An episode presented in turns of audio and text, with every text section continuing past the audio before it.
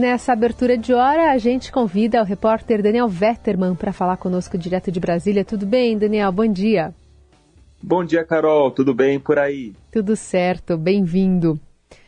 Bom, Dani, você está acompanhando aí de perto essa movimentação no Congresso é, para se instalar uma CPMI ainda nessa semana.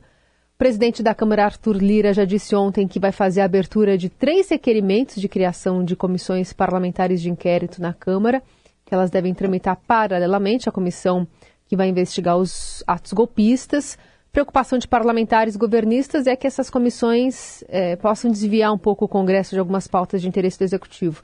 Mas a gente ouve aqui uma parte né, do que disse ontem Arthur Lira nessa entrevista coletiva. Se houver a instalação, que ela cumpra o papel dela. Há muita expectativa com relação a ela e que ela cumpra o papel de se investigar realmente o que houve para que a gente possa trabalhar com ela funcionando. A CPI é um instrumento geralmente de minorias. Se ela acontecer, ela aconteça, mas o que nós vamos prezar é pela continuidade da pauta.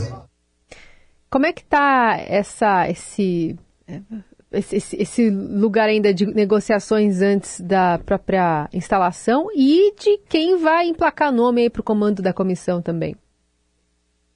Essa é a disputa agora, Carol. O Congresso vai fazer uma sessão amanhã essa sessão está marcada para meio-dia, que é quando o presidente do Congresso, o senador Rodrigo Pacheco, vai ler o requerimento para a instalação da CPMI do 8 de janeiro, né? Lembrando que essa CPMI era uma reivindicação da oposição, a oposição ali, principalmente a ala bolsonarista, aquela ala mais radical de crítica ao governo do presidente Lula, estava pressionando pela instalação da CPMI como um foco de desgaste para o atual governo, mas ainda não tinha conseguido um apoio amplo para a instalação no Congresso. Depois da revelação das imagens que mostraram o ex-ministro do GSI, o general Gonçalves Dias, dentro do Palácio do Planalto, em uma atitude que não foi totalmente esclarecida ali, com os golpistas que invadiram o palácio naquele dia 8 de janeiro,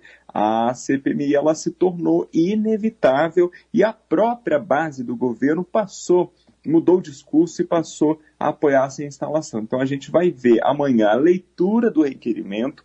Ainda não há uma data, um horário para a instalação efetiva, né? Porque depois da leitura do requerimento, o Congresso marca uma reunião para que haja a instalação, de fato, da CPMI, a eleição do presidente e a escolha de quem vai ser o relator dessa comissão. E aí tem uma disputa entre a oposição, o governo e os partidos da Câmara e do Senado para controlar essa comissão.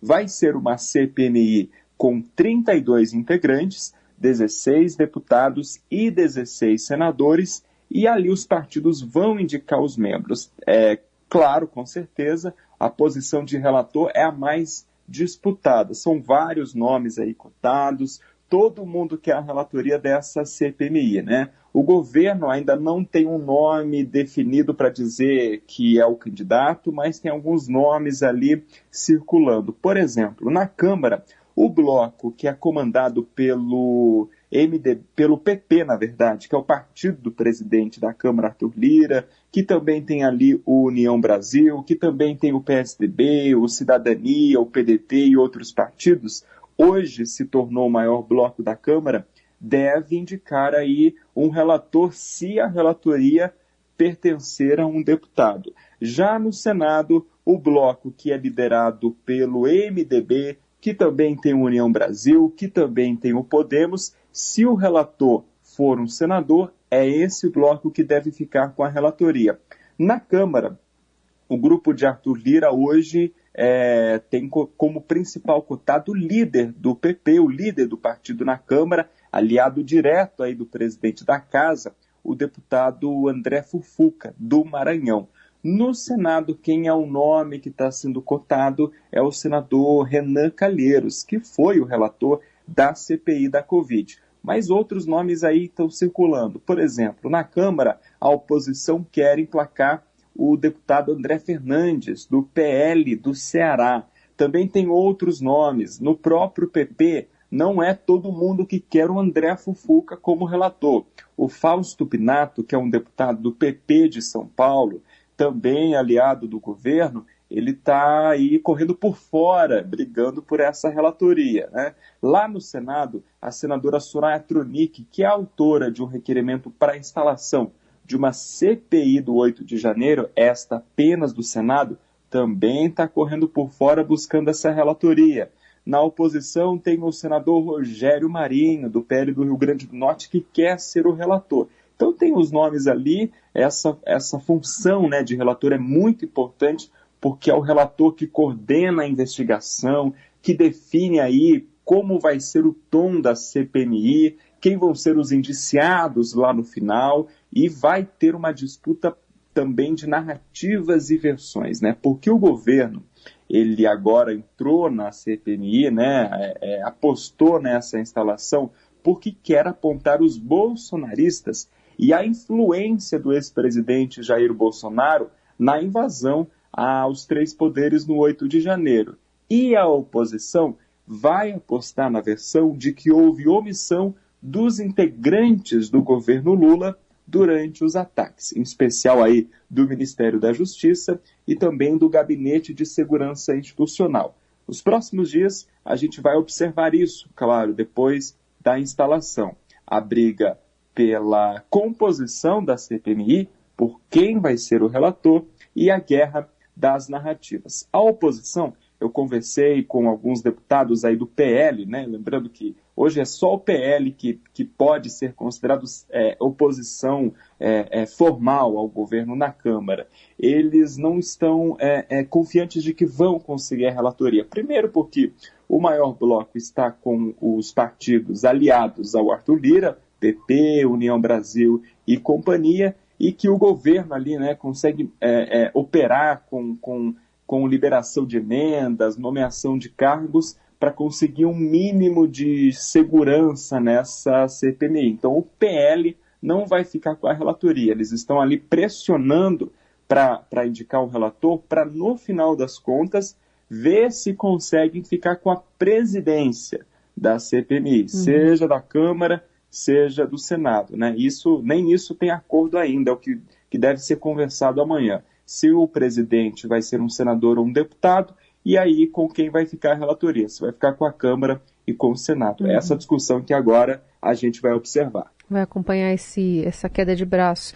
E aí, bom, ontem o governo já fez seu papel dizendo que essa CPMI, como você bem lembrou, apesar de no início não ser é, uma, um gosto né, do governo, eles estão embarcando mas que não deve atrapalhar nenhuma tramitação de projetos de interesse do Executivo, como o arcabouço fiscal. Na prática, isso vale? Olha, o Palácio Planalto está com esse discurso, mas a gente sabe que na prática todo o zum zum zum, todo o ruído político e uma CPMI ela provoca muito ruído, atrapalha sim, pode atrapalhar a depender do andamento. Por quê?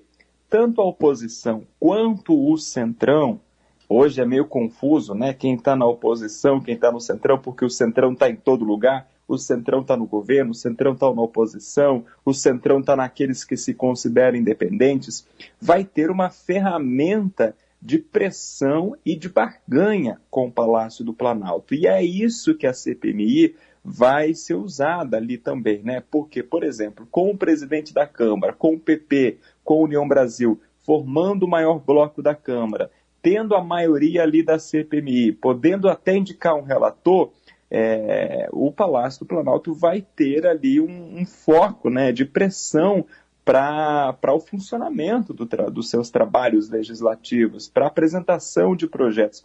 O próprio Arthur Lira, os líderes ali da Câmara estão fazendo um discurso, estão né, tentando emplacar um discurso de separar as coisas. CPMI é uma coisa, investigação é uma coisa e agenda legislativa é outra, né? agenda econômica é outra. Está aí o arcabouço fiscal que chegou lá no Congresso para ser votado. Eles estão dizendo que vão separar as coisas, né? que uma coisa não vai atrapalhar a outra, mas é um instrumento de pressão que vai estar em pleno funcionamento durante os, as próximas semanas, durante os próximos meses. Então, a depender do que vai ser revelado, dos focos da CPMI, das pessoas que vão ser convocadas para depor, do que for descoberto, né? E também da força que o governo vai conseguir emplacar ou não nessa comissão, aí sim a gente vai ver um impacto na agenda econômica. Por exemplo, uma coisa que os líderes da Câmara já falam, inclusive aliados do presidente da Câmara, Arthur Lira, é que não vai ser cumprido aquele prazo de três semanas para votar o arcabouço fiscal na Câmara. O Arthur Lira chegou a dizer que 10 de maio é o prazo para aprovar o projeto lá na Câmara dos Deputados. A própria base do governo, os aliados aí do Lira, hoje falam que esse prazo já não é mais factível, né? Já não é mais já não é mais tão realista hum. por conta, por exemplo, da CPMI e da própria formação de base do governo. Uma coisa vai respingar na outra e é pressão o tempo todo. Hum. Muito bem, vamos seguir acompanhando também com Daniel Vetterman, direto de Brasília, repórter de Estadão. Obrigada, viu, Dani? Bom trabalho para você. Muito obrigada, Carol. Obrigado a você aí e um bom trabalho a todos.